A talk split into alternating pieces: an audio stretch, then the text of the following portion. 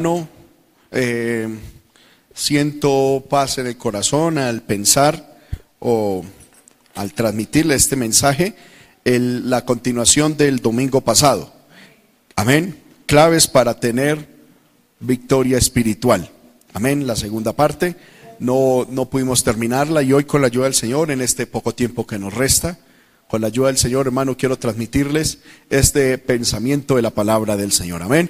Así que vamos a orar, pidámosle al Señor que sea hablándonos a través de su palabra y que podamos aprender a través de la misma. Amén. Gloria al nombre del Señor. Saludamos a cada uno de los hermanos, de las hermanas que también a través de los medios de comunicación nos, amén, nos sintonizan. Gloria al nombre del Señor, sabiendo que esta palabra llega a muchos lugares. Gloria al nombre del Señor y que Dios hace su obra a través de estos medios de Vamos a orar entonces pidiéndole a Dios su palabra en esta hora. Dios y Padre, en el nombre de Cristo te damos la gloria, te damos la honra, la alabanza y la adoración. Gracias Señor por este maravilloso tiempo que nos das de alabanza, de adoración, de gratitud, Señor amado, de traer diezmos y ofrendas a tu casa. Padre, en esta hora que nos ponemos a tus pies para que sea hablándonos, Señor, yo pido que tú seas haciéndolo, que seas hablándonos a través de tu palabra, Señor amado, y que al ser expuesta tu palabra sea glorificada. En el nombre de Jesús, toma mi vida en tus manos y ayúdame a ser ese vehículo de honra, de bendición frente a tu pueblo. En el nombre de Cristo, amén y amén. Pueden sentarse, hermanos. Gloria al nombre de nuestro Dios. Amén. Claves para tener victoria espiritual. Hemos visto, hermano, que la vida cristiana es una guerra continua, es una batalla permanente, amén, donde nos estamos enfrentando a Satanás y a los demonios. Y hermano, pues la Biblia también está llena de historias reales que nos ilustran cómo muchos hombres de Dios vencieron, cómo muchos hombres de Dios obtuvieron la victoria y que si nosotros sacamos los principios que ellos aplicaron para tener esa victoria, nosotros también tendremos victoria. Amén. Y yo pregunto, ¿cuántos quieren tener victoria espiritual? Amén. En la enseñanza pasada, hermano, vimos que la primer clave para tener victoria espiritual en medio de nuestras luchas es estar ungido y tener la llenura del Espíritu Santo. Amén. No podemos, eh, ahora, hermano, eh, nos estamos fundamentando en, la batalla de David y Goliat.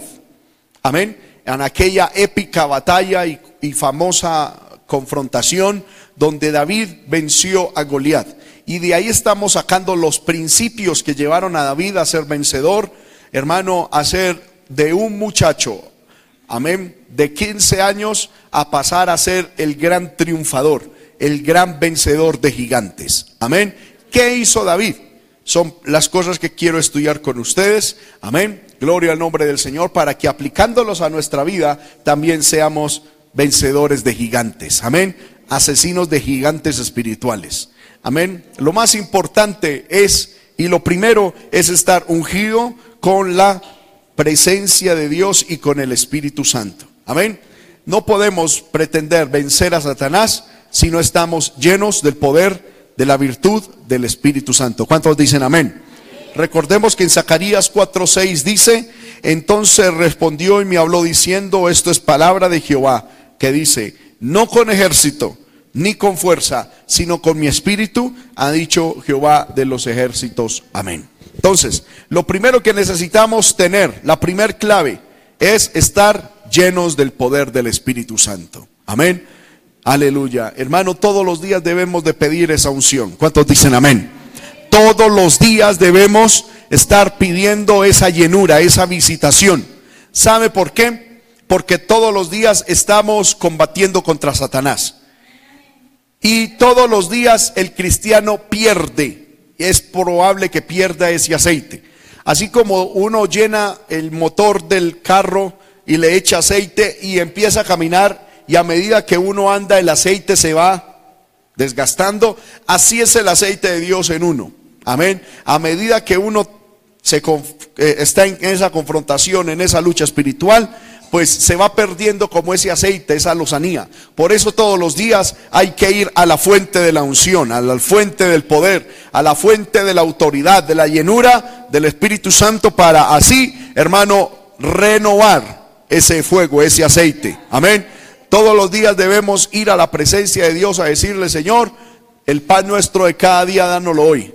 Pero también el, aceite de hoy, dámelo. el poder de hoy, dámelo. La autoridad de hoy, dámela. Amén. Por eso es que es necesario que el cristiano todos los días, hermano, antes de iniciar el día, ore. Amén. Hay cristianos que cogen manías, hermanos, raras.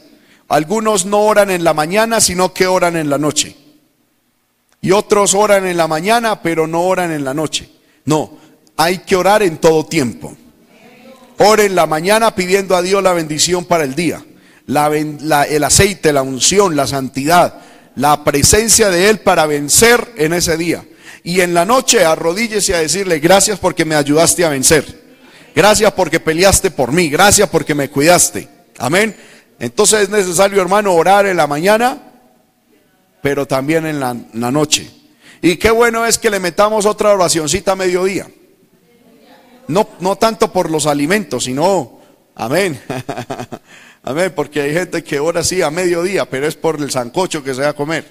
Amén. Y algunos ni, ni oran. Eso es algo que se ha perdido también en el pueblo de Dios, la oración por los alimentos.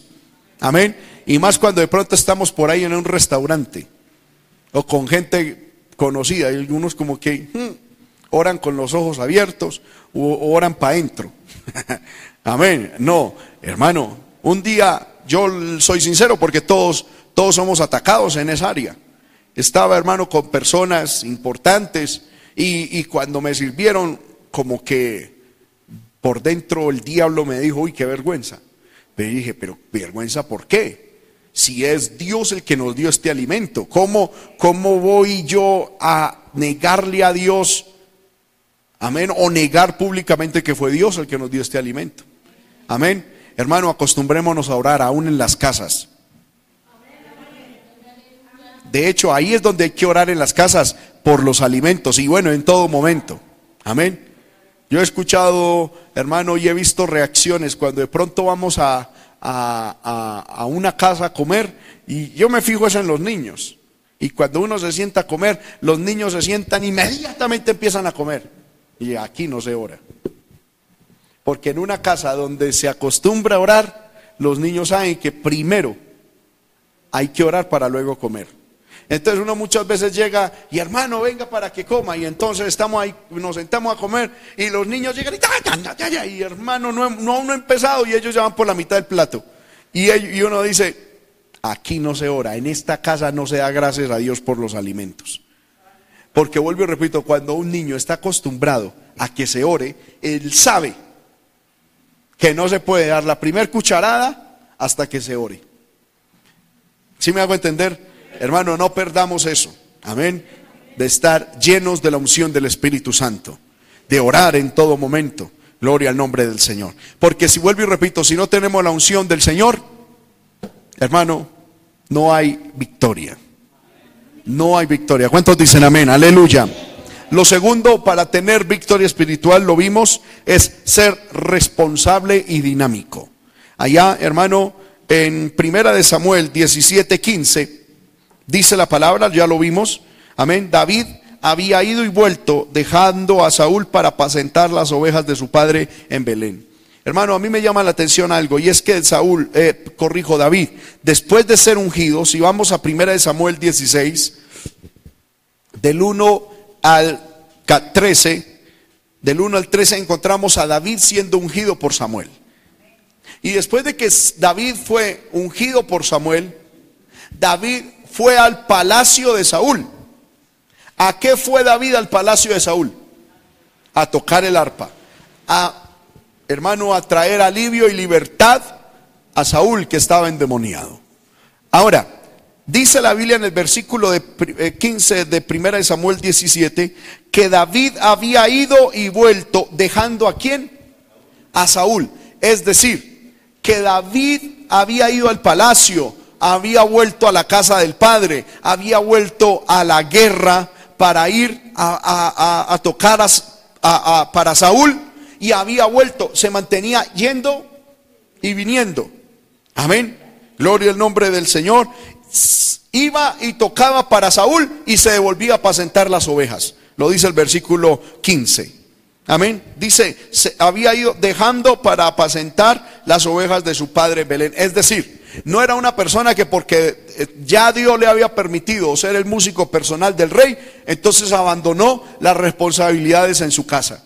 No, hacía tanto lo uno como lo otro. Iba y cumplía con Saúl, pero también iba y cumplía con su padre. Esto es lo que hermano el Señor nos enseñó el domingo pasado. ¿Por qué muchas veces nosotros no tenemos victoria? Porque nos dedicamos en la vida a hacer solo una cosa. Amén.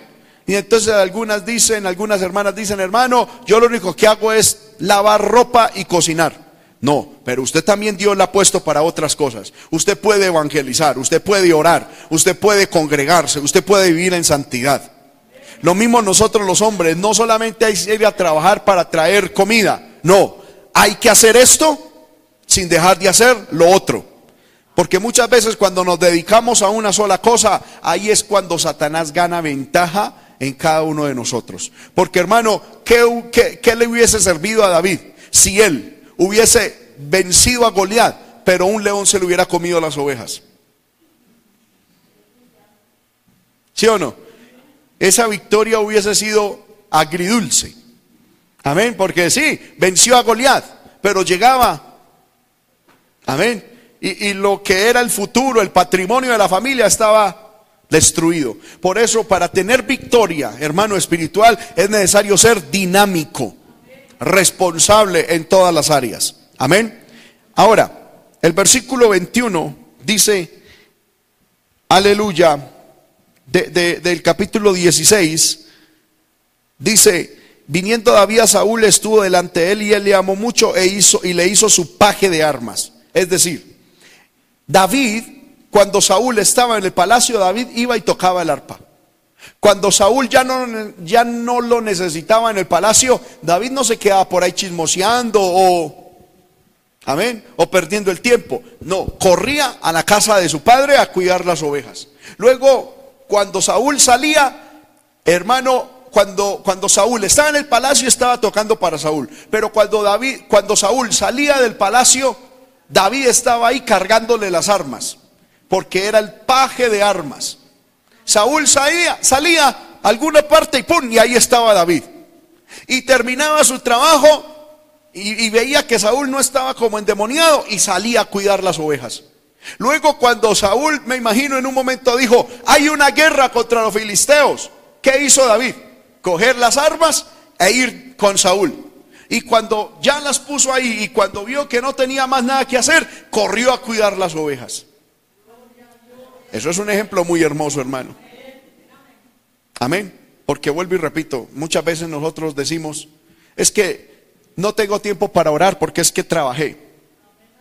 Amén no tengo tiempo de estar con mi familia porque es que trabajé ocho horas. No, vuelvo y repito, hermano, hay que hacer esto sin dejar de hacer lo otro.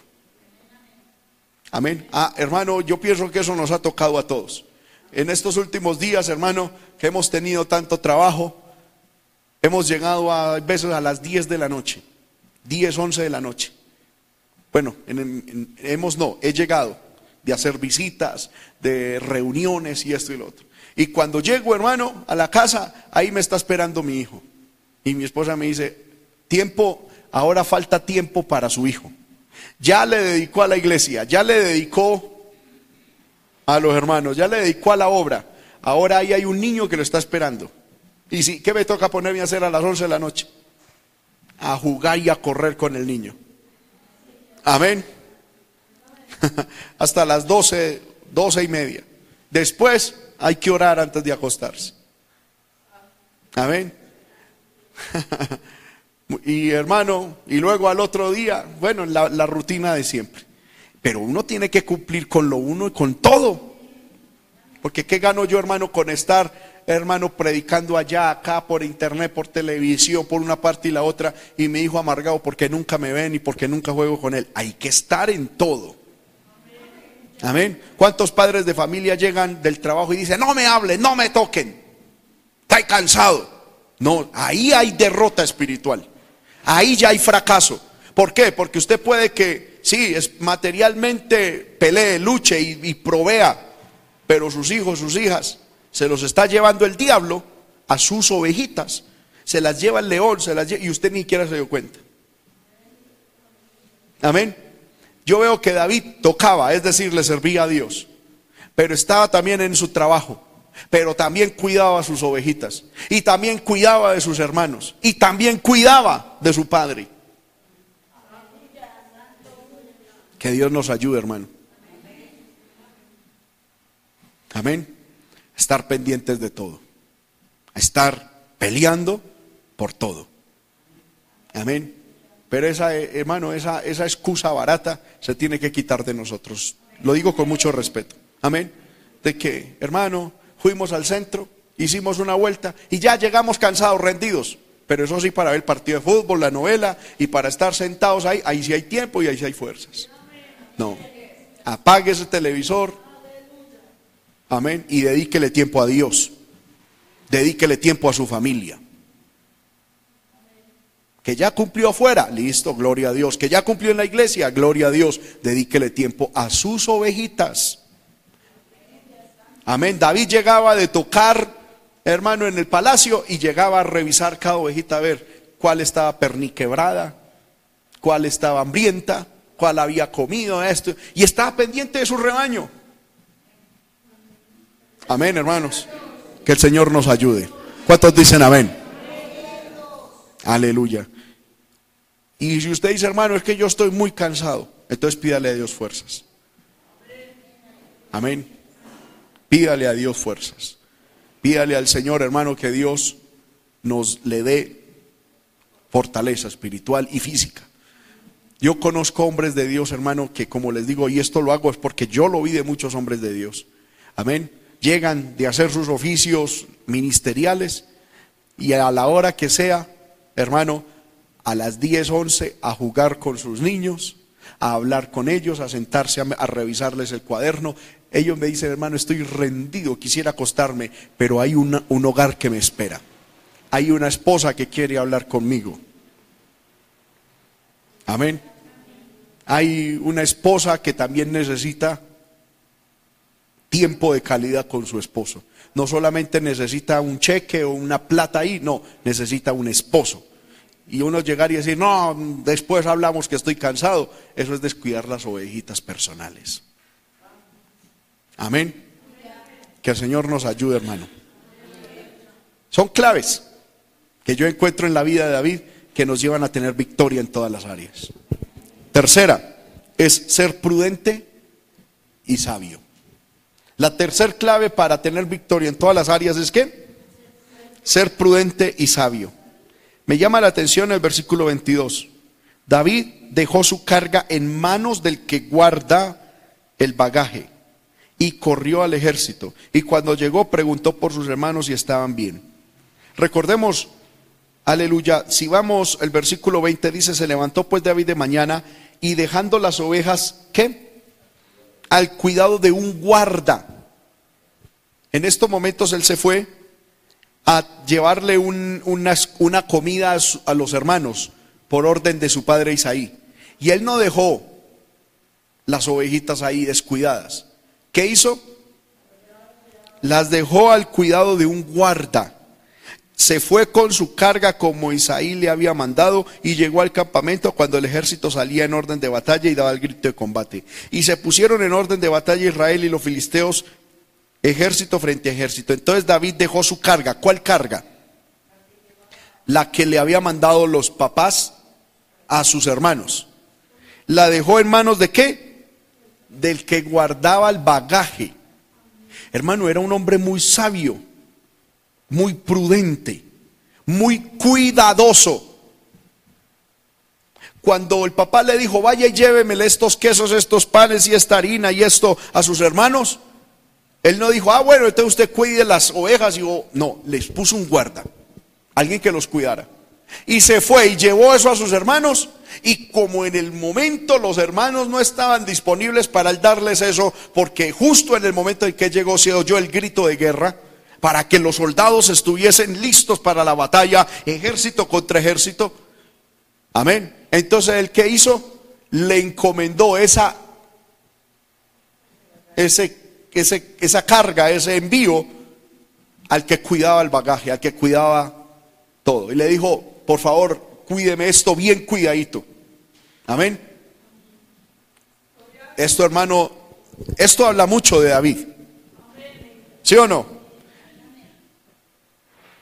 Eso él hubiera podido llegar a decir, a ver, hermanos, hermanos, vengan, vengan, eh, eh, mire que esto les envió mi papá y ellos en plena guerra. Porque hermano, eso sucede muchas veces. Y yo lo digo, hermano, y eso no está bien. Hermanas que cuando el esposo están trabajando, hermano, es a toda hora atormentándolo, llamándolo. Amén. El esposo por ahí trabajando, poniéndole el lomo al aire, al sol y al viento y al agua. Y ellas llamando, ay, mire que, que, el niño no quiere comer. Pues, eh, no, hay momento para todo. Amén. Que me siento solita. Pues, no, ponga de las pilas. O sea, amén. Hay tiempo para todo, hermano. Él no llegó ante los hermanos diciendo, mire, ah, yo no sé, mi papá le envió, usted verá si, si lo come o no lo come o lo bota. No. Amén. Posiblemente nosotros hubiéramos hecho eso. Amén. Mire que eh, eh, ellos ya hay, y mire que ahí le manda, yo no sé usted qué hace con eso. No, él tuvo el cuidado, era prudente, era sabio. ¿Cuántos alaban el nombre del Señor? Aleluya. Quinto, tenía una visión correcta de las situaciones.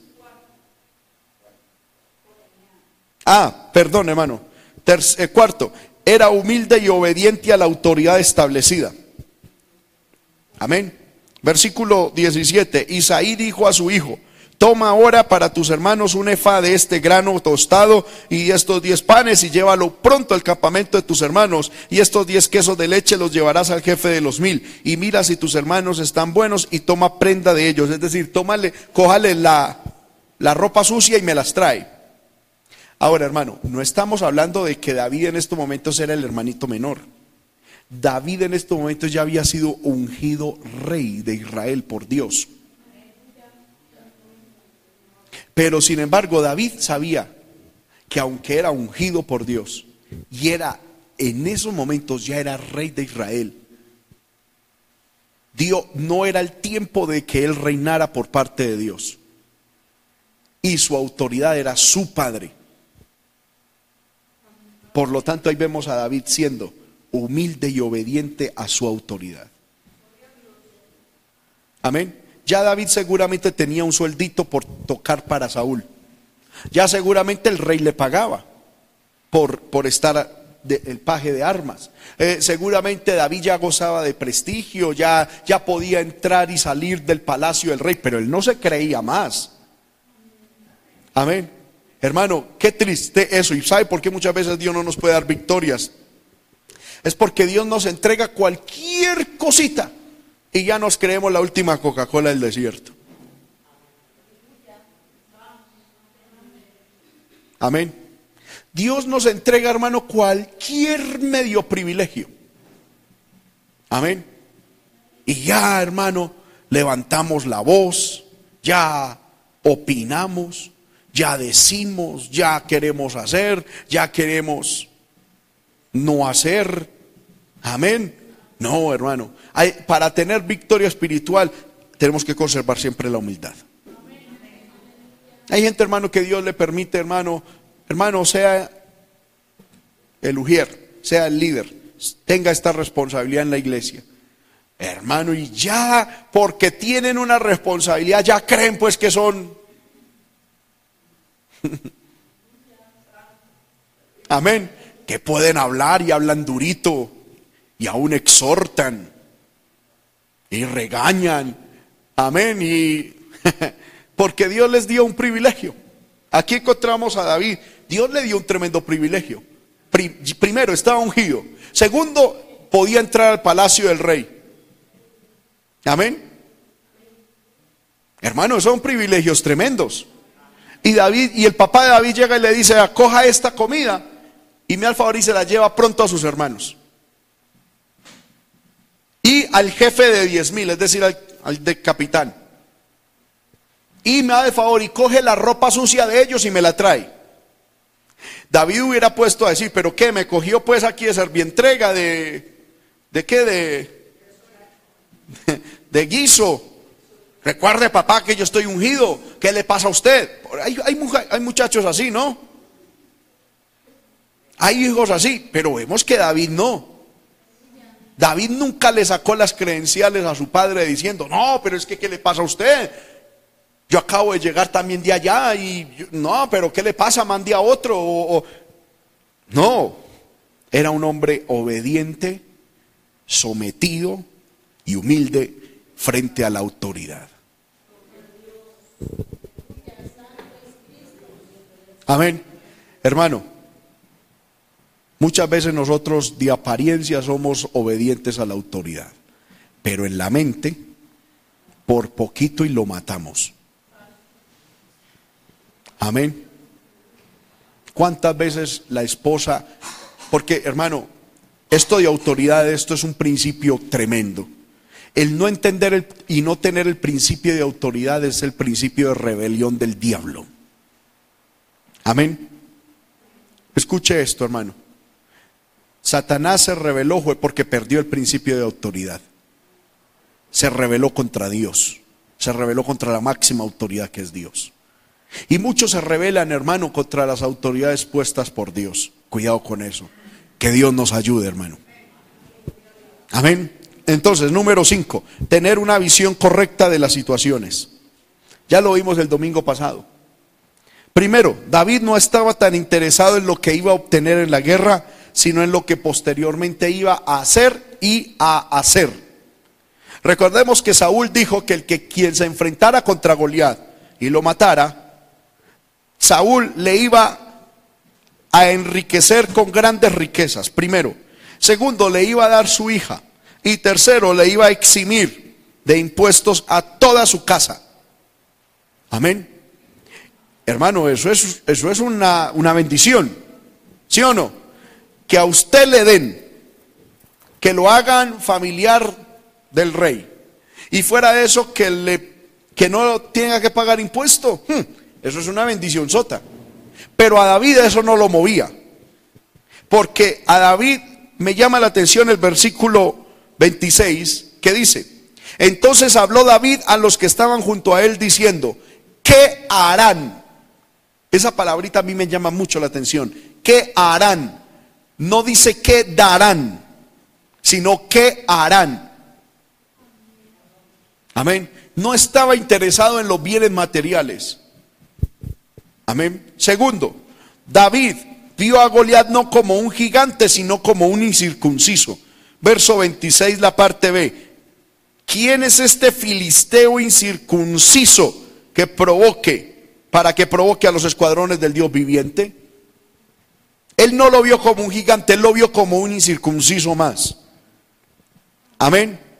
Y tercero, vio y entendió que lo propio y la provocación no solo eran para el pueblo de Israel, sino directamente para Dios. Dijo, para que provoque a los escuadrones del Dios viviente.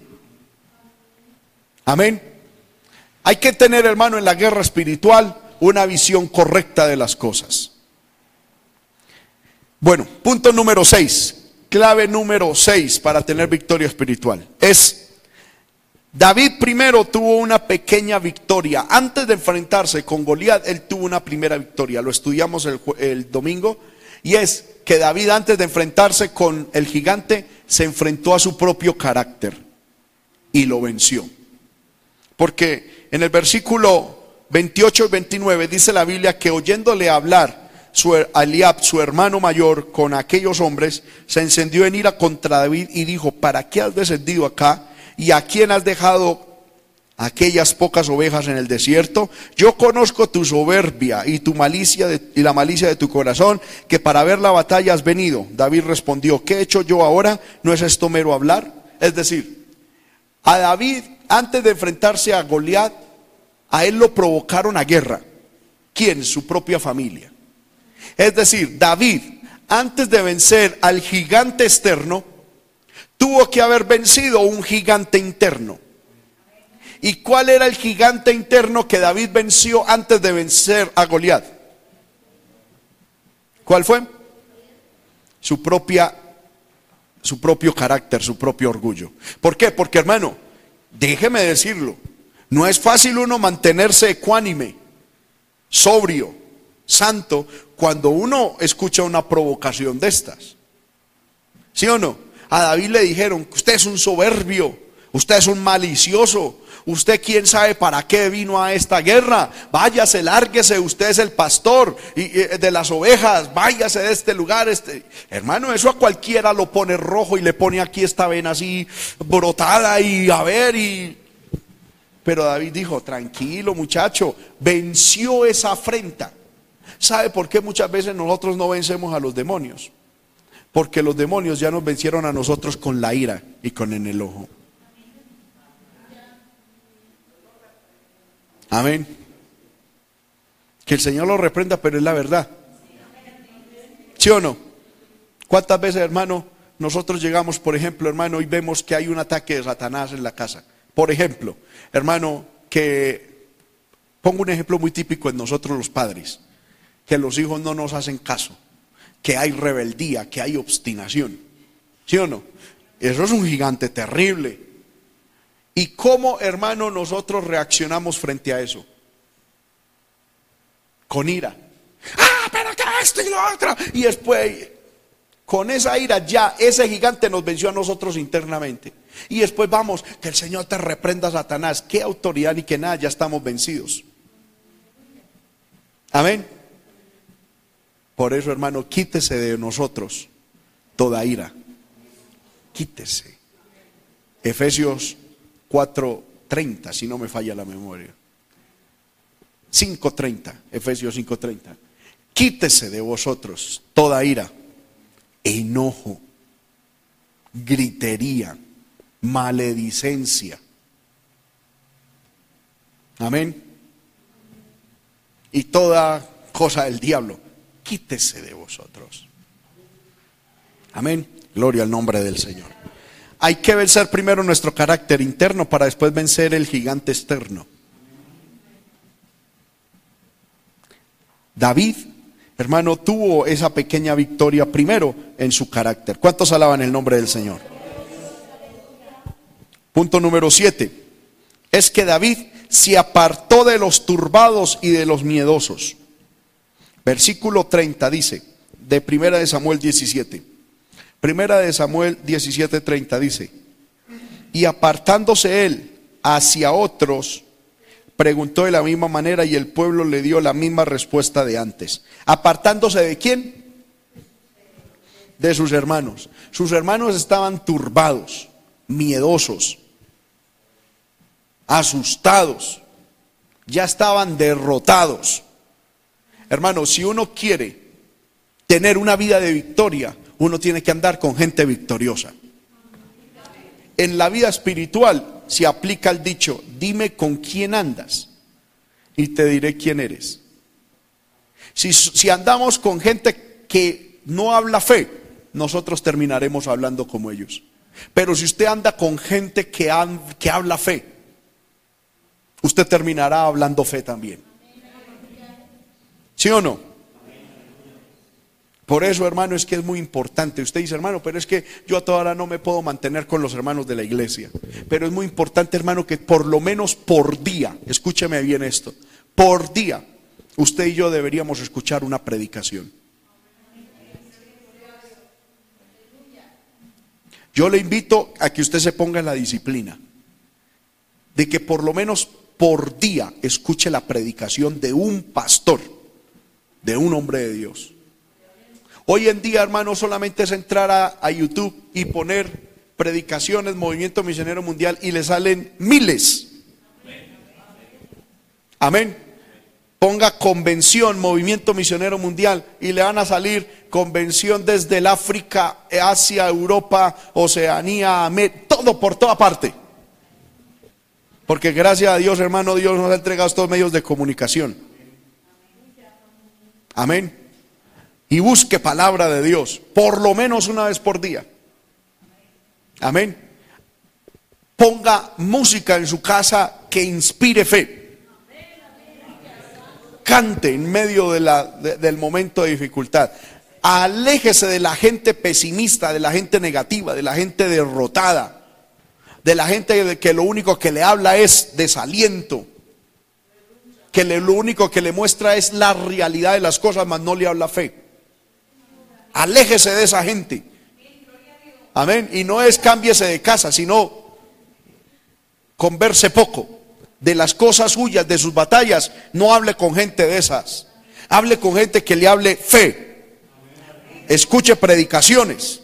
Amén. Hermano, que es que no tengo internet? Pague una horita de internet y dígale a la señora, véndame en este CD, bájeme esta predicación, grábemelo, grábeme este, este, este, este, o en esta memoria, y en una horita que vale 700 pesos, usted se puede llevar para toda una semana.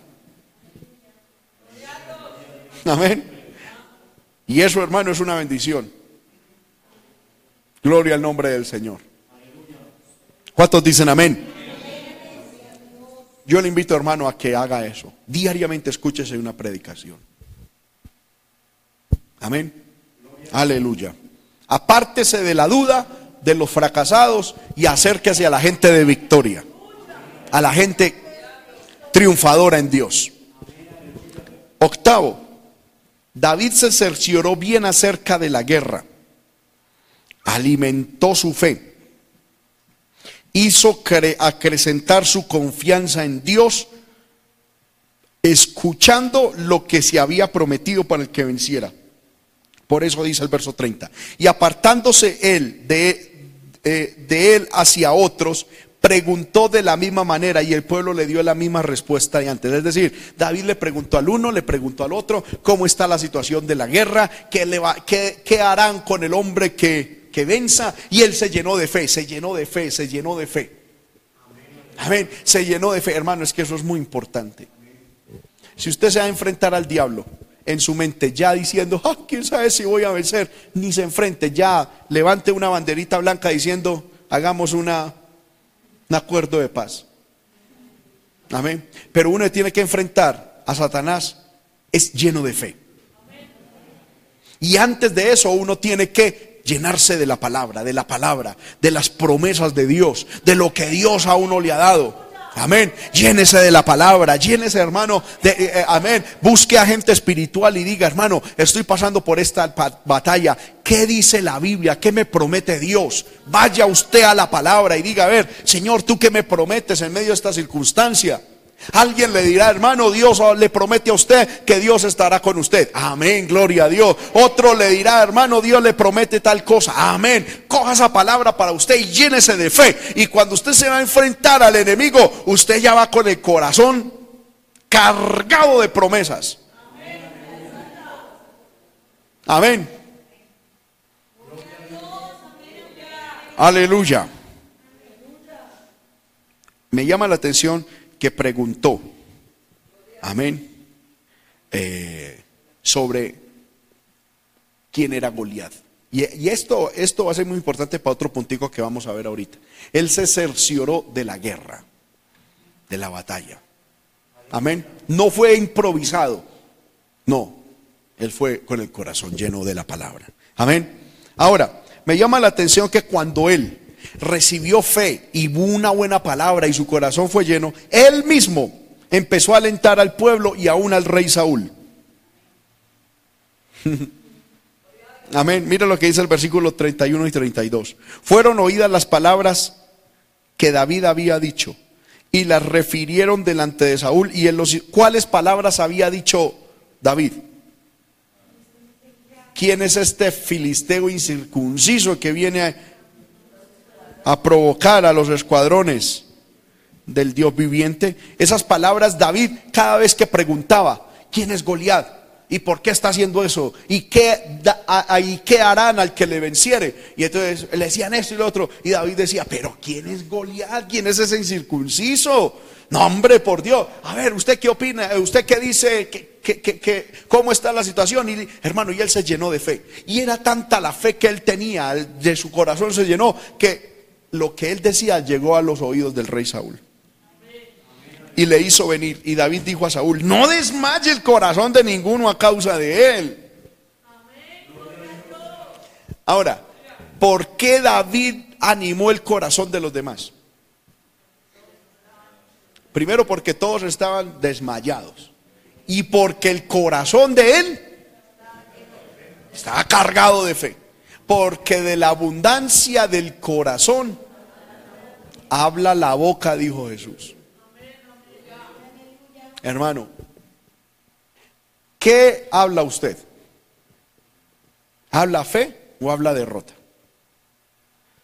Si usted habla derrota es porque su corazón ya está derrotado.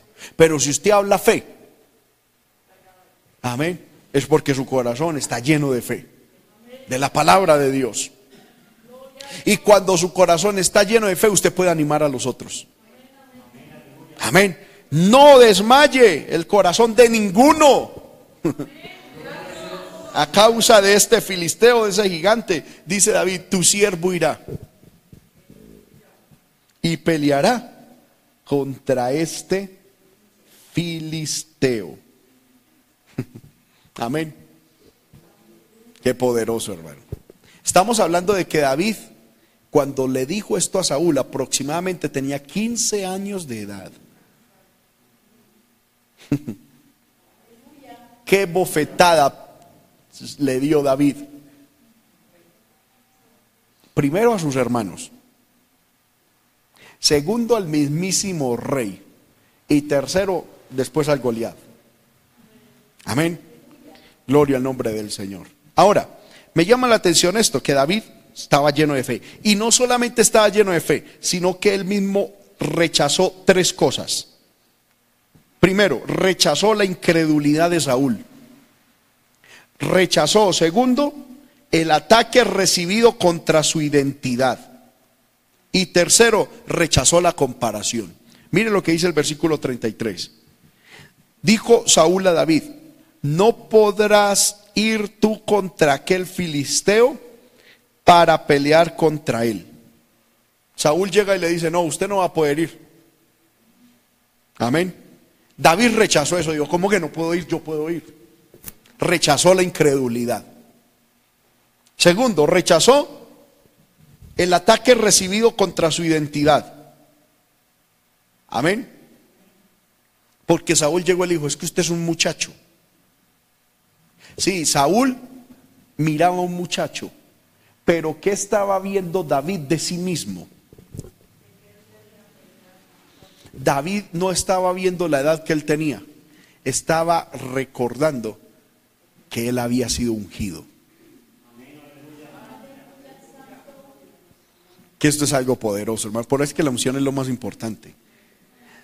David, sabe hermano, David sabía lo siguiente, Dios lo ungió para ser rey. Todavía no era el tiempo de David ser rey, es decir, David iba a ser rey en un futuro. David dijo, por cuanto yo estoy ungido para en un futuro ser rey, yo me puedo meter a cuanta pelea y batalla yo me meta y Dios siempre me va a sacar vivo. Porque los propósitos de Dios para mi vida son claros. Por eso es que es importante, hermano.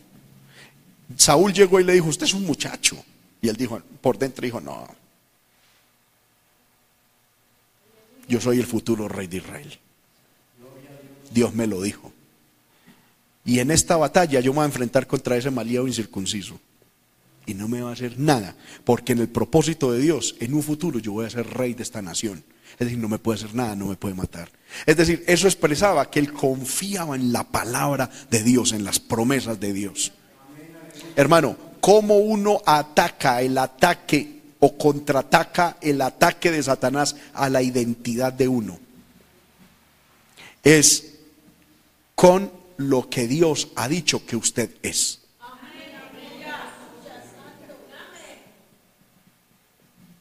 El problema es que la gente le creemos más al diablo que lo que Dios dice. Amén. Satanás, lo digo con mucho respeto, hermanos. Satanás llega y te dice, usted ya es un viejo. Usted ya es una vieja. Usted ya no sirve para nada. Usted es todo un crack.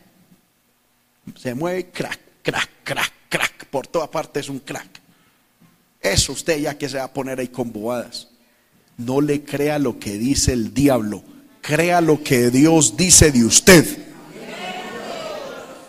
Dice la Biblia, aún en la vejez, fructificarán. Estarán vigorosos y verdes para anunciar que Jehová mi fortaleza es recto y que en él no hay injusticia. ¿A quién le va a creer usted? ¿Al rey Saúl que le dijo a David, usted es un muchacho? ¿O al que le dice a usted, usted es un viejo que ya no sirve para nada? ¿O le va a creer a Dios que Dios ha dicho que usted en Dios puede hacer cosas grandes? En Dios puede hacer proezas.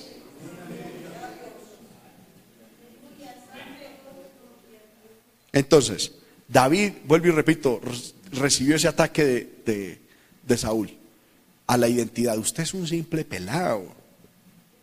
Usted es un niño. David no le dijo nada, porque hermano, eso no hay que explicarlo. Eso no hay que... Hay gente que, que se deprime mucho porque los demás digan cosas de, de, él o de ella. Y se deprimen es que mire lo que, lo que dice de mí. No, hermano, usted sabe quién es usted.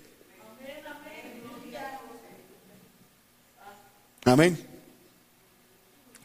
Usted sabe quién es usted. Y usted sabe quién es usted en Dios. ¿Y qué dice la palabra de usted? Así los demás quieran ponerle a usted el apodo y lo que... Usted sabe quién es. Saúl llegó y le dijo, usted es un peladito, usted es un, un niño.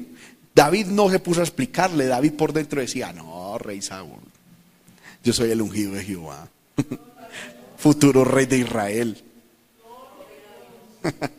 Amén. No se lo dijo, pero es que él sabía quién es, hermano. Nosotros los cristianos nos ponemos con, usted no sabe quién soy yo. No, hermano. Uno sabe quién es uno. Amén. No por lo que uno es, sino por lo que Dios le ha dado, por lo que Dios ha hecho. El diablo puede que llegue y te diga, pero ¿qué? Usted, usted es un borracho. Usted no me ponga a explicar. Diga, no, borracho no soy, yo soy un hijo de Dios. Yo soy un príncipe de Dios, heredero de Dios y coheredero con Cristo.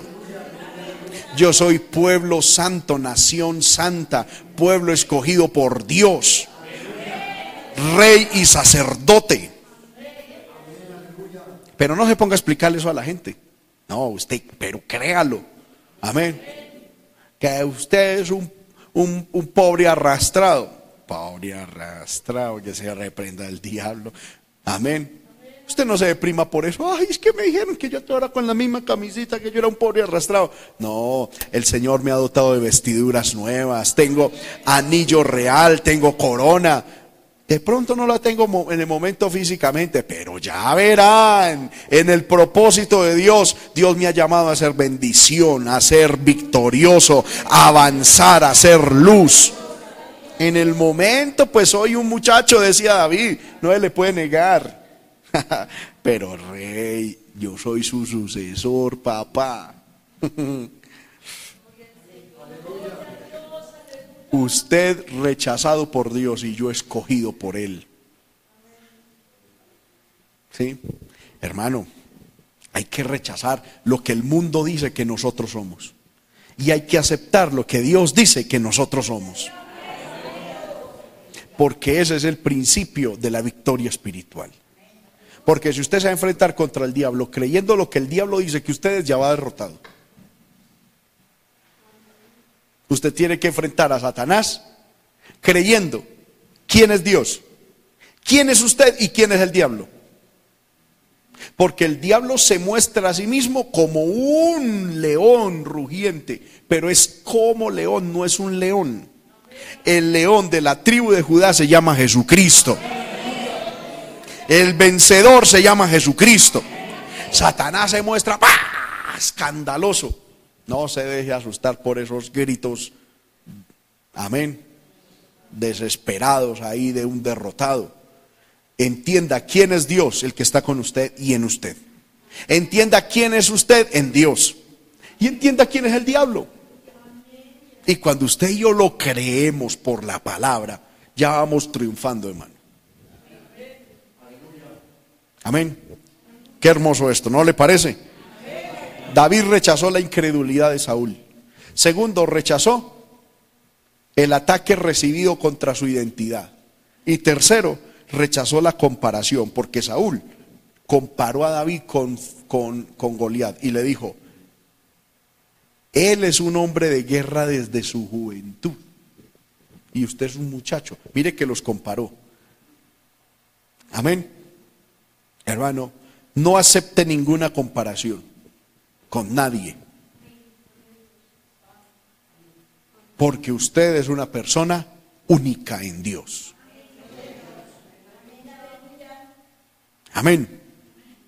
No es para que salgamos aquí con un orgullo tonto, no, con humildad diciendo, para la gloria de Dios, soy lo que soy. Y para la gloria de Dios, Dios ha hecho de mí lo que soy. Y Dios me ha dado lo que tengo. Y no, no me tengo por qué comparar con nadie. Porque hay gente que dice y se comparan ellos mismos. Ay, mire, mis hermanos, mis amigos, ellos inmundanos y tienen más que yo. Y se comparan económicamente, en todas las áreas. No, hermano, lo que usted tiene es único, es irreemplazable, es invaluable. ¿Cuántos dicen amén? El otro tendrá un carro, pero usted y yo vamos a tener carros de fuego ahí arriba. El otro tendrá por ahí unas latas, hermano, chirriantes oxidadas. Su amigo, su vecino. Y, amén. Y usted deseando tener eso para también tener que arrastrar ese maliado carro. Amén. No, usted y yo tenemos en la patria celestial moradas, carros de fuego. Amén. No se deje amilanar por nadie. Hermano, Tampoco es ir a pelear, pero no, en el corazón usted no acepte esas cosas. Ay, que Julianito de tal, mire qué casa tan bonita y yo pagando arriendo. Tranquilo, papá, que ahí arriba tiene usted una, una mansión, un palacio. Y el otro, si no arrepiente, le, arrepiente, le va a tocar es un tizón en el infierno. Por la eternidad. ¿Quién tiene más? La Biblia dice que nosotros tenemos mayor gozo que la de ellos cuando en ellos abundaba el grano y el mosto. Tenemos algo que ellos nunca van a tener y es gozo. ellos pueden tener plata, pero nosotros tenemos gozo. Amén. Hermano, el ser humano busca felicidad. El mundo a ellos les da momenticos de alegría, pero Dios a nosotros nos da gozo inefable. Si vio cómo, cómo, puse las palabras para entender. El mundo busca alegría, eh, busca felicidad. ¿Sí o no? Secreto para ser feliz, que esto. El mundo busca felicidad. ¿Qué les puede dar el diablo y el pecado? Momentos temporales de alegría, no de felicidad, de alegría. Pero nosotros en Cristo ni siquiera tenemos felicidad, tenemos gozo. Que está por encima de la felicidad que el mundo busca. Gozo. Lo tenemos todo en Cristo. Me gusta ese coro que dice, en Cristo lo tengo todo. Ya tengo la vida eterna que es mi único tesoro. Soy soldado de Jesús, oveja de su redil. ¿Qué más dice? Un alumno de su escuela y una flor de su jardín. Jehová es mi pastor, nada me faltará. Amén. ¿Cuántos dicen amén? No se deje comparar. Pelee y venza en el nombre del Señor. Ahora, David rechazó todo eso, pero en sí, en él, él tenía vivo algo, tenía claro y presente algo. Primero, sus luchas anteriores, versículo 34. David le respondió a Saúl y le dijo, tu siervo era pastor de ovejas de su padre. Y cuando venía un león o un oso o tomaba algún cordero de la manada, yo salía tras él y lo hería y lo libraba de su boca. Y si él se levantaba contra mí, yo le echaba mano de la quijada y lo hería y lo mataba. Fuese león, fuese oso, tu siervo lo mataba. Y este filisteo incircunciso será como uno de ellos, porque ha provocado el ejército del Dios viviente. Añadió David, Jehová, que me ha librado de las garras del león y de las garras del oso, él también me librará de la mano de este filisteo. Mire que David rechazó la incredulidad de Saúl, el ataque que recibió contra su identidad y la comparación, pero le demostró que tenía vivo el recuerdo de sus anteriores luchas y de sus anteriores victorias. Porque hay gente que para recordar la lucha y el momento de dificultad es bueno, pero para recordar qué fue lo que Dios hizo, ahí sí se nos olvida. David tenía claro sus luchas y sus victorias. Ahora, me llama la atención que David, a propósito de esto, no era un emocionalista en las batallas. Versículo 35. Salía yo tras él y lo hería y lo libraba de su boca. Y si se levantaba contra mí, yo le echaba mano de la quijada y lo hería y lo mataba. Es decir, él contaba las cosas como eran. Él no se ponía como muchos de nosotros, hermano, a exagerar las cosas. Amén. Y hermano, y ese león hizo. ¡Ah! Y yo me, uy, no hay poder en las. Y no, no se ponía con esas tontadas, con ese sentimentalismo. No, las cosas sucedieron así. Se levantaba contra mí, yo llegaba y lo mataba y punto. Hermano, porque muchas veces somos muy emocionalistas para contar las cosas. Hay veces somos muy fríos también, pero yo pienso que hay veces es mejor uno ser frío que no tan emocionalista. Pongo un ejemplo y no es que esté hablando mal de ella ni de mi esposa, no, la amo. Pero quiero poner un ejemplo que en estos días pasó, el domingo. Mi mamá me llamó después del culto en la noche y me dijo, ¿cómo les fue hoy? Yo le dije, mamá, bonito, hubo una actividad de caballeros en la iglesia. Sí, de los padres a los padres. Ah, qué bueno. Y mi mamá, me dijo, ¿y qué les dieron? Yo les dije, pues nos dieron una corbata, que a propósito es esta, Dios bendiga a las hermanas. Amén. nos dieron una corbata, nos dieron un, en el momento se me olvidó el nombre y dije, un papelito para poner en la Biblia, se me olvidó, dije, un pasador, amén, y una comida. Y entonces mi mamá llegó y me dijo, ¿y qué les dieron de comida? Usted sabe que las hermanas siempre les gustan los detalles. Y entonces yo dije, no, pues nos dieron arroz, nos dieron ensalada, nos dieron papa y nos dieron jugo. Y mi esposa, pero ¿cómo que arroz? Fue arroz de carnes y empezó a comentar todo. Y le, sí, las hermanas son más detallistas. Yo dije arroz. y entonces sí, después caí en cuenta que mi mamá se pudo haber imaginado una tacita de arroz y ya, cuando fue un arroz muy, muy rico, muy delicioso, ¿verdad? Pero hermano, lo que quiero decir es que muchas veces nosotros nos volvemos muy emocionalistas contando. Amén. Hermano, nos da una gripa y no, y eso contamos, hermano, desde Adán y Eva. Amén. Yo recuerdo en Medellín el testimonio de alguien, hermano, que el Señor lo sanó por ahí de una enfermedad. Bueno, es un milagro, una bendición, pero algo así como una gripa, un dolor de cabeza, hermano. Y eso contó desde los tatarabuelos. Hermano, Dios les bendiga. Quiero comentarles que por allá en el año 1800 algo, mis tatarabuelos, hermano, vivían en tal parte de Antioquia. Y, esa, y eso se vinieron para yo no sé dónde. Y allá la tierra era muy fría, pero luego se vinieron para tal parte y ahí tuvieron a mis papás. Ya no, hermano, y, para venir a decir que Dios les sanó un dolor de cabeza ahora. Yo no sé si lo que quería decir es que era una cuestión heredada, o bueno, no sé. Pero hermano, comenta uno muchas... Y David se pudo haber puesto en esas, pero David fue conciso. Es decir, esto indica que no era emocionalista. David no agrandaba las, las, las luchas que él había tenido.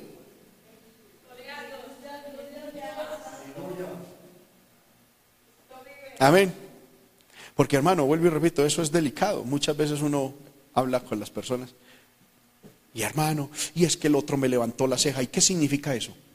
Y esto y lo otro, hermano, y medio me levantó la ceja así, y, me, y miró para arriba así a mano derecha, y hermano, y me levantó el dedo, y dijo esto, y dijo lo otro, ay hermano, terrible, y eso se vuelve un, un zaperoco ahí, no tanto por lo que sucedió, sino por lo que interpretó. Yo siempre digo, hermano, yo soy responsable por lo que digo, no por lo que usted interpreta. ¿Sí o no? Tenemos, hermano, que ser, asentar las cosas. David no se ponía con, con espavientos ni con nada. Lo que era, era y punto. Y con respecto a la victoria, David reconocía que su historial de victorias era un regalo que Dios le había dado. Dijo, Jehová me ha librado de las garras del león. En la realidad, ¿quién era el que peleaba con el león? David. ¿Quién era el que le tocaba meter las manos en las fauces del león y desgarrarlo? Era David. Pero él cuando comenta eso, él no se pone a decir, hermano, mire, esta cicatriz de aquí fue el león número uno. Ay, yo lo cogí y me, no, hermano, estoy aquí. No, nada. Es como si él no hubiera hecho nada. Hermano, vino un león, se iba a llevar mi ovejita. Hermano, y el Señor me dio la victoria. Así es que se cuentan las cosas en la vida. Satanás se levantó contra mí, me atacó. Hermano vino con furia, pero Jehová peleó por mí y me dio la victoria. Y ahora estoy en victoria, en triunfo, en bendición. Pero una persona emocionalista, ¿qué se pone a contar? Amén. Empieza a mostrar marcas de la guerra. Mire, hermano, esta cicatriz. Mire esto. Mire lo otro. Mire. No, el hombre de Dios no hace eso. Hay gente, hermano, que está orgullosa de la vida dura que le ha tocado vivir. Y vuelvo y repito, hermano, repito lo que Dios hace algunos, algunas semanas nos dio como mensaje. ¿Sabe por qué Dios muchas veces tiene que tratar con muchas personas dura, de manera dura? Porque mucho pueblo de Dios está orgulloso de la vida que le ha tocado vivir. Y como ha sido una vida dura, algunos dicen, hermano, es que a mí me ha tocado duro. A mí no me ha tocado fácil. Y yo he escuchado mucho cristiano que dice, hermano, es que a mí no me han regalado nada. No es que a nadie.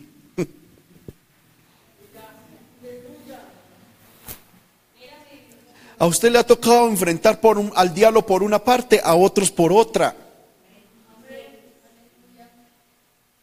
Amén. Pero muchas veces, hermano, eh, como que nos volvemos víctimas de nuestras propias luchas.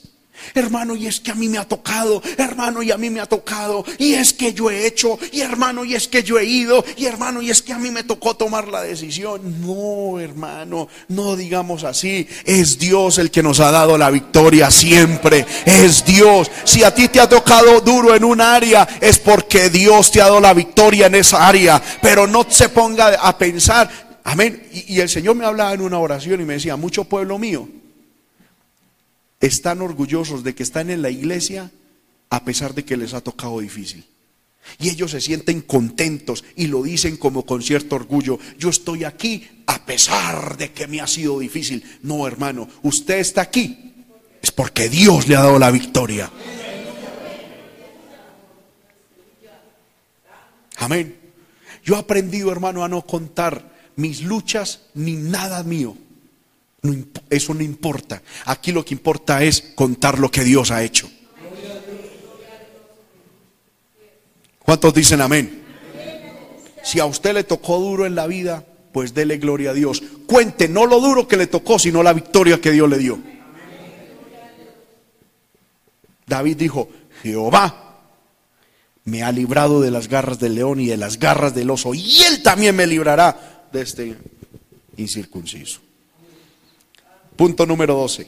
No tome armas ni estrategias prestadas de los incrédulos. Porque David llegó, eh, Saúl llegó y le dijo a David, ve, pelea contra, contra, este filisteo y que Dios esté contigo. Versículo 38. Y, y, Saúl vistió a David con sus ropas y puso sobre su cabeza un casco de bronce y le armó coraza. Mire que lo vistió con todas las armas de un incrédulo. Porque David, eh, Saúl era un incrédulo. Pero ¿qué pasó con David? David ciñó su espada sobre sus vestidos y probó a andar, porque nunca había hecho la prueba. Y dijo David a Saúl, yo no puedo andar con esto porque nunca practiqué. David echó de sí aquellas cosas. No, no, hermano, no utilice las estrategias de los impíos. No utilice las armas de los impíos. No imite a los impíos en las situaciones difíciles. Porque eso es una tendencia en el pueblo de Dios. Hermano, eh, estoy pasando por una crisis económica. ¿Qué hago? ¿Qué hago? ¡Pum! Se acuerdan. Julanito de tal hizo tal cosa. Oiga, y le fue bien. Yo también voy a hacer lo mismo. Lo voy a hacer. No, eso le sirvió a él aparentemente, pero es un impío. Usted dependa de Dios, busque de Dios la estrategia, la forma, el tiempo y lo, todo lo necesario para usted vencer. No nos pongamos, no imitemos estrategias ni utilicemos armas de otras personas. Dios tiene para ti su método. Amén. Eh, eh, punto número 13. David creyó que lo que Dios le dio y con lo que Dios lo había dotado era más que suficiente para derrotar al enemigo. Versículo 40. David tomó su callado en su mano y escogió cinco piedras lisas del arroyo y las puso en el saco pastoril. ¿Cuántos alaban el nombre del Señor? En el zurrón que traía y tomó su onda en su mano y se fue al filisteo. Eso era como Dios le había dado anteriormente las victorias, con eso. Ahora, ¿usted por qué piensa que David cogió cinco piedras?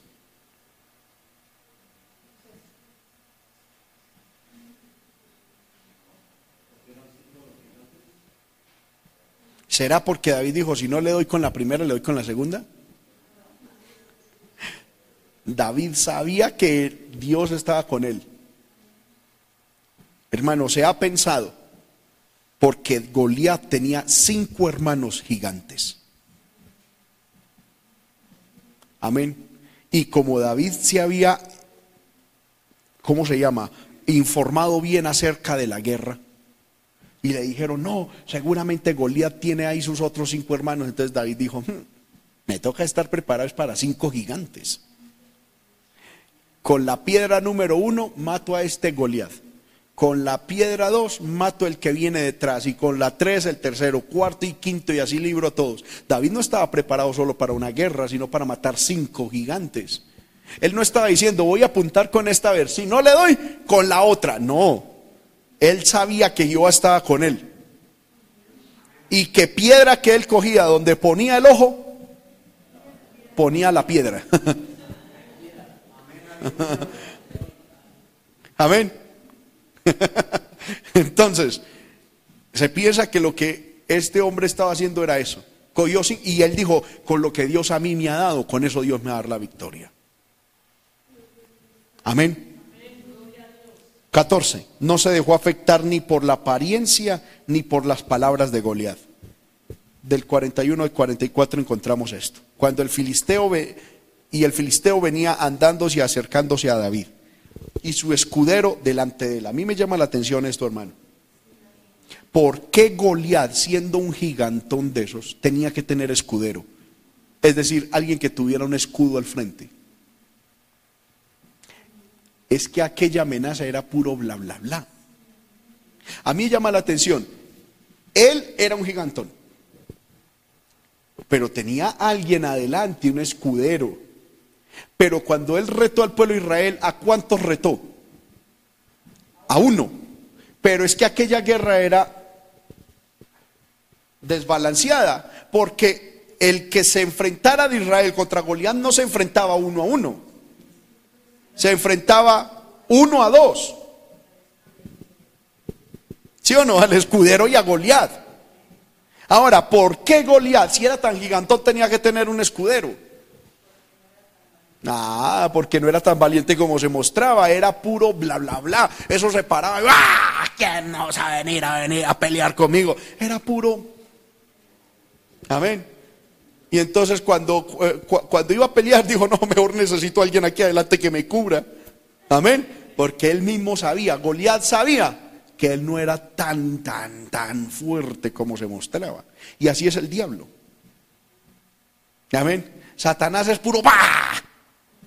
Pero a la hora del té, no es, no es un león, es como león, es un perrito ahí faldero, hermano que hay que tenerle respeto, no hay que provocar a Satanás, pero hay que ir decidido que Él ya está y confiando de que Él ya está derrotado, porque a Cristo lo venció en la cruz. Amén. Goliat salió con un escudero delante de él. Y cuando el filisteo miró y vio a David, le tuvo en poco, porque era muchacho y rubio y de hermoso parecer, es decir, el peladito era bonito. Amén. Y dijo el filisteo a David, ¿soy yo perro para que vengas a mí con palos? Y casi que David le dice sí. Y maldijo a David por sus dioses. Pero eso tampoco afectó a David. Luego dijo el filisteo a David, ven a mí, daré tu carne a las aves del cielo y a las bestias del campo. Entonces David dijo al filisteo, aquí David identificó las armas de su oponente, pero dejó ver claramente cuál era su arma, cuál era el arma con la cual David venía ante Goliat. ¿Con una onda? Eh, el, el arma de David no era una onda, no era una piedra era Jehová de los ejércitos. Tú vienes contra mí con espada, lanza y jabalina. Mas yo vengo contra ti en el nombre de Jehová de los ejércitos, el Dios de los escuadrones de Israel, a quien tú has provocado. Y mire la palabra de fe que habla. Jehová te entregará hoy en mi mano. Yo te venceré y te cortaré la cabeza no solamente era guerrero, sino que era profeta. Porque le profetizó a, Goliat. Te cortaré la cabeza y daré hoy los cuerpos de los filisteos a las aves del cielo y a las bestias de la tierra. Y toda la tierra sabrá que hay Dios en Israel. Uy, qué poderoso, hermano. Hermano, entienda esto. Es un niño de 15 años contra un gigante de casi 3 metros, experto en guerra. David no, no dijo, es que usted no sabe la poderosa onda que yo tengo. No, yo vengo a ti en el nombre de Jehová de los ejércitos. Te voy a matar, te voy a destruir, voy a cortar tu cabeza y daré tu carne, a, no solamente la tuya, sino a la de todos los filisteos, a, los, a las aves del cielo. Y toda la tierra sabrá que el Dios de Israel es verdadero. Ese hermano es lo que debemos hacer. Amén habló palabra de fe. Frente al diablo hable palabra de fe. Hable palabra de fe. Y aconteció que cuando el filisteo se levantó y echó a andar para ir al encuentro de David, David se dio prisa. Otro, otro, diecisieteava, amén, este, clave para tener victoria. Apresurarse, no postergarla, sino apresurarse. No esperó a que lo atacaran. David atacó primero. Cuando, cuando, el, cuando el filisteo se levantó y echó a andar para ir al encuentro de David, David se dio prisa y corrió a la línea de batalla contra el filisteo. Y metiendo a David su mano en la bolsa, tomó de allí una piedra y la tiró con la onda e hirió al filisteo en la frente. Y la piedra quedó clavada en la frente y cayó sobre su rostro en tierra. Hermano, esto es muy diciente. David había, con su, con su onda, había desarrollado puntería. La puntería es la habilidad humana con la que Dios utilizó para que la piedra cogiera el... Amén. la dirección correcta hacia la frente de Goliat. Pero la fuerza, la potencia, se la imprimió Dios. Hermano, y, a esta, y esta piedra, ¿usted cree que con qué potencia iba? Yo tengo algo muy, muy en mí, muy raro, hermano. Porque es que la piedra le llegó a la frente de Goliat y quedó clavada. Hermano, si a una persona le voy a hacer una pregunta. Si a una persona le tiran una piedra con tal fuerza y le queda clavada, ¿hacia dónde cae la persona? Hacia atrás. Pero Goliat cayó hacia adelante. Porque cayó sobre su rostro en tierra. ¿Qué pasó ahí? Amén. ¿Qué pasó ahí? cómo iba aquella piedra que quedó clavada, pero no lo tiró para atrás, sino que cayó con su rostro en tierra frente a David. Amén. Yo creo que aquella piedra no iba tan fuerte, sino que Dios la cogió con la punta necesaria, se la metió, perdió y cayó humillado ante Jehová de los ejércitos y ante el David que lo había vencido. Porque no depende con la fuerza que David tiraba la piedra, sino con la fe que arrojó la piedra. Porque si lo hubiera tirado muy duro, David, eh, Goliat hubiera caído hacia atrás. Pero cayó con su rostro sobre su rostro en tierra, es decir, de nariz. Amén. Así venció David al filisteo con honda y piedra e hirió al filisteo y qué? Lo mató, versículo 50, sin tener David espada en su mano. Entonces corrió David y se puso sobre el filisteo y tomando la espada de él, del mismo Goliat, sacándola de su vaina, lo acabó de matar y le cortó con ella la cabeza. Y cuando los filisteos vieron a su paladín muerto, ¿qué hicieron? Levantándose luego los de Israel y los de Judá gritaron y siguieron. Ahí sí son machos, ¿no? Levantándose luego los de Israel y los de Judá gritaron y siguieron a los filisteos hasta llegar al valle y hasta las puertas de Ecrón. Y cayeron eh, los heridos de los filisteos por el camino de Saraín hasta Gad y Ecrón. Y volvieron los hijos de Israel de seguir a los filisteos y saquearon su campamento. Y David tomó la cabeza del filisteo y la trajo a Jerusalén, pero las armas de él las puso en su tienda. Amén. Cuando Saúl vio a David que salía a encontrarse con el filisteo, dijo Amner general del ejército. Es decir, aquí la historia retrocede unos minutos atrás. Cuando, cuando, David se, cuando David estaba ahí hablando con el filisteo, lo estaba cariando, ¿sí? Y el filisteo le decía, te voy a matar. Y, David, no, yo te voy a matar a ti. Cuando estaba en eso, cuando Saúl vio a David que salía a encontrarse con el filisteo, le preguntó a Abner, general del ejército, Abner, ¿de quién es hijo este joven? A mí me llama la atención esa pregunta. ¿Saúl conocía a David? Sí, David ya tocaba para él. ¿Qué significaba esa pregunta?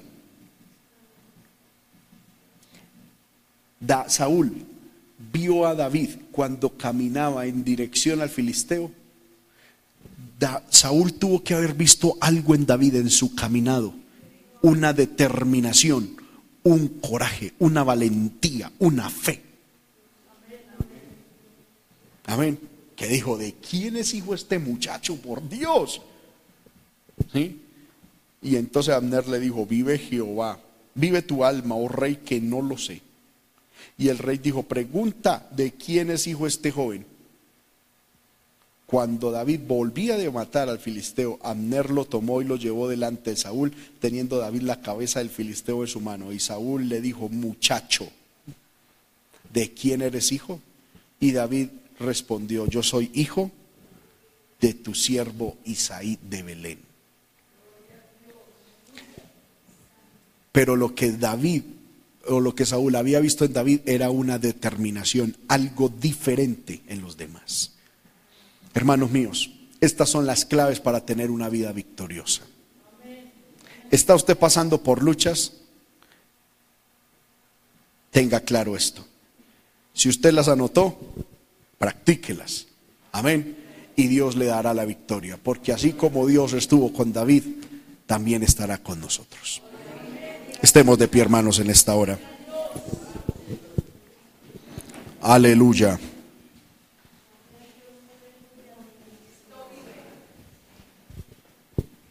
Aleluya.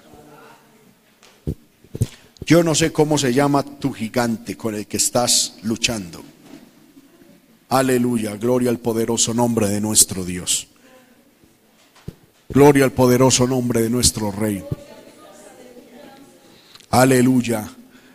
No sé cómo se llama tu gigante ni cómo es tu batalla, pero sí sé cómo es el Dios que está contigo.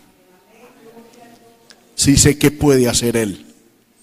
Sí sé que puede lograr el Dios, hermano, está contigo. Por lo tanto, hermano, levanta tus manos ahí donde estás. Aleluya. Oh, gloria al nombre del Señor. Alaba, alaba al Señor. Alaba al Señor y dile, Señor, yo sé que tú también a mí me darás la victoria.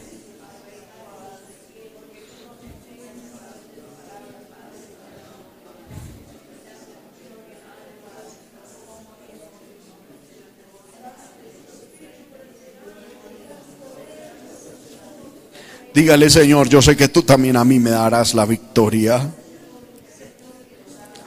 Me darás el triunfo. Oh, gloria, oh, gloria al Señor, hermano.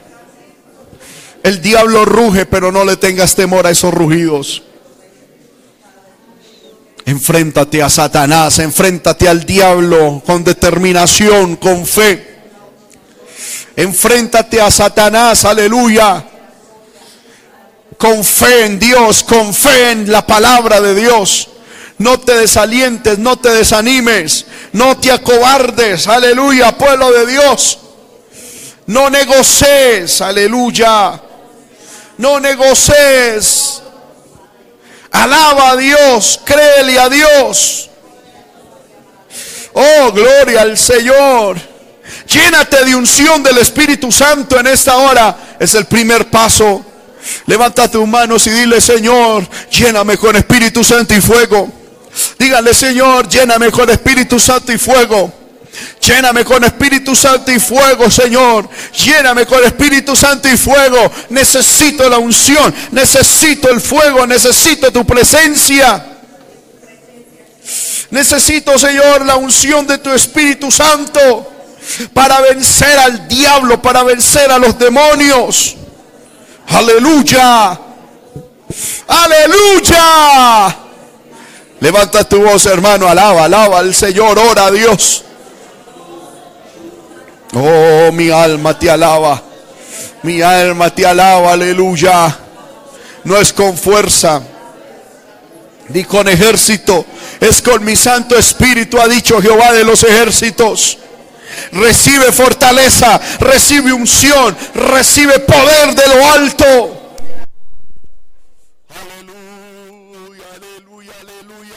Ese gigante en tu vida tiene que caer. Ese gigante en tu vida tiene que ser destruido. Ese gigante en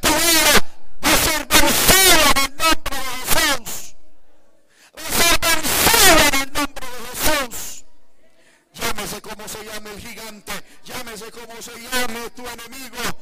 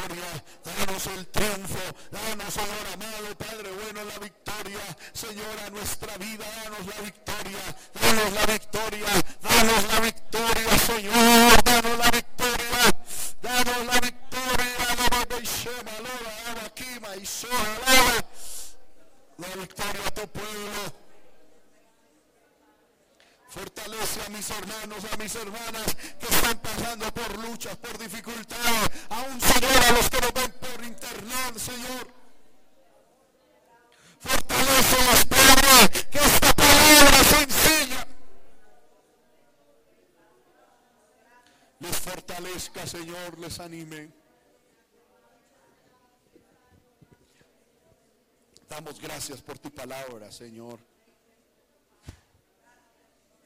Démosle gracias a Dios por la palabra, hermano. Ahí donde usted está, levante su mano y dígale gracias. Gracias por tu palabra. Gracias por tu palabra. Aleluya. Tuya es la victoria, Dios y nos la has concedido, Dios. Gracias. Gracias. En el nombre de Jesús, en el nombre de Jesús. Gracias, Señor. Démosle un aplauso bien fuerte al Señor, hermano. Aleluya. Porque Dios es bueno para siempre su misericordia. ¡Aleluya!